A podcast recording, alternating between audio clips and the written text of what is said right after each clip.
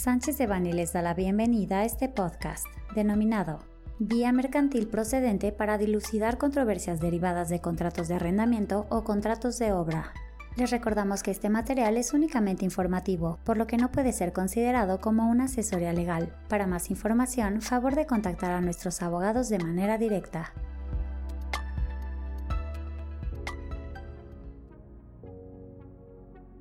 El 2 de diciembre de 2022 se publicó en el Semanario Judicial de la Federación la tesis de jurisprudencia 134-2022 de la primera sala de la Suprema Corte de Justicia de la Nación, cuyo criterio jurídico establece que procede la vía mercantil para resolver las controversias derivadas de los contratos de obra a precio alzado previstos en el Código Civil, celebrados por empresas dedicadas a la construcción y que tengan por objeto realizar obras directamente relacionadas con su objeto social. De forma similar, el 19 de noviembre de 2023 se publicó en el Semanario Judicial de la Federación la tesis de jurisprudencia de la primera sala de la Suprema Corte de Justicia de la Nación, 170-2023, cuyo criterio jurídico establece que procede la vía mercantil para resolver controversias derivadas de un contrato de arrendamiento de bienes inmuebles cuando sea posible concluir que dicho contrato constituye un acto de comercio, es decir, se realice con el propósito de especulación comercial. No debe perderse de vista que la vía es un presupuesto procesal que constituye una cuestión de orden público, que inclusive debe estudiarse de oficio por los tribunales judiciales, al ser una institución del concepto de tutela jurisdiccional efectiva.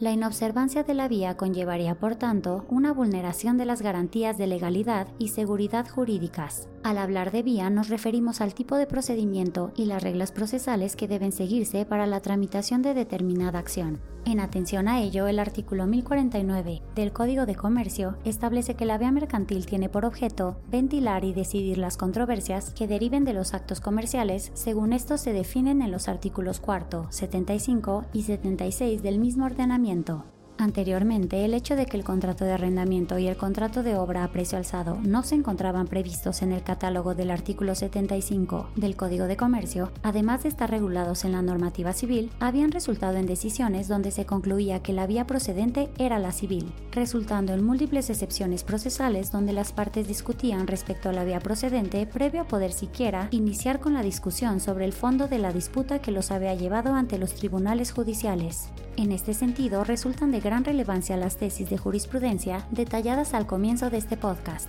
pues resuelven sobre los parámetros para determinar la vía que resulta procedente para controversias que versen sobre contratos de arrendamiento y contratos de obra a precio alzado, mismos que deberán analizarse caso por caso. Es decir, la naturaleza civil de estos contratos no resulta inmutable y pueden adquirir el carácter de actos de comercio sujetos a su resolución en la vía mercantil. A saber, al analizar la procedencia de la vía mercantil para dilucidar disputas derivadas de contratos de obra a precio alzado, la primera sala determinó que en primer término deben determinarse si el contrato constituye o no un acto de comercio, precisando que la legislación mercantil prevé actos de comercio objetivos y actos de comercio subjetivos. Son objetivos los enumerados por el Código de Comercio, artículo 75, mientras que los subjetivos son aquellos que resultan de obligaciones de un comerciante, mismos que se presumen comerciales por la profesión del comerciante que las realiza. El artículo 75, fracción sexta, reputa actos de comercio a las empresas de construcciones. La primera sala aclara que lo que se debe reputar como acto de comercio son los actos jurídicos que realicen las personas morales que se dedican a la construcción.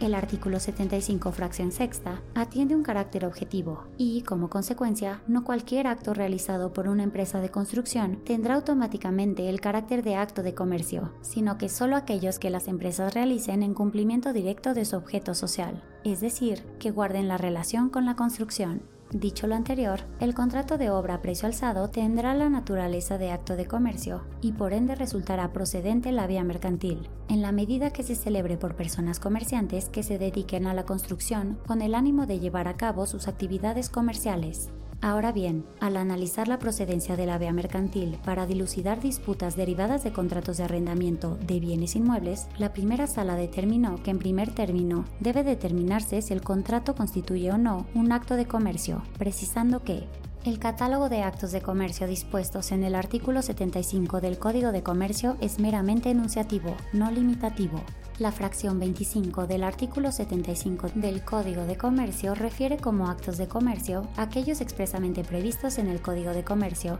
y los actos análogos que se realicen con el propósito de especulación mercantil, independientemente del carácter de los contratantes. Dicho lo anterior, si bien el arrendamiento de inmuebles no se encuentra expresamente previsto como acto de comercio en el citado artículo, lo cierto es que si se realiza con el propósito de especulación comercial, sí constituye un acto de comercio y por ende resultará procedente la vía mercantil. De las relatadas consideraciones, se concluye que deberán dirimirse en la vía mercantil los conflictos derivados de actos de comercio, entendiendo por tales aquellos actos que, independientemente de la calidad de los contratantes, se encuentran previstos expresamente en el Código de Comercio o que, sin estarlo, se celebraron con el propósito de especulación mercantil. Las anteriores tesis de jurisprudencia brindan certidumbre a las partes de una potencial controversia que surja de un contrato de arrendamiento o de un contrato de obra, respecto del que debe adoptarse para determinar la vía, es decir, el tipo de procedimiento que deberán seguir para que su disputa sea resuelta por los tribunales judiciales competentes.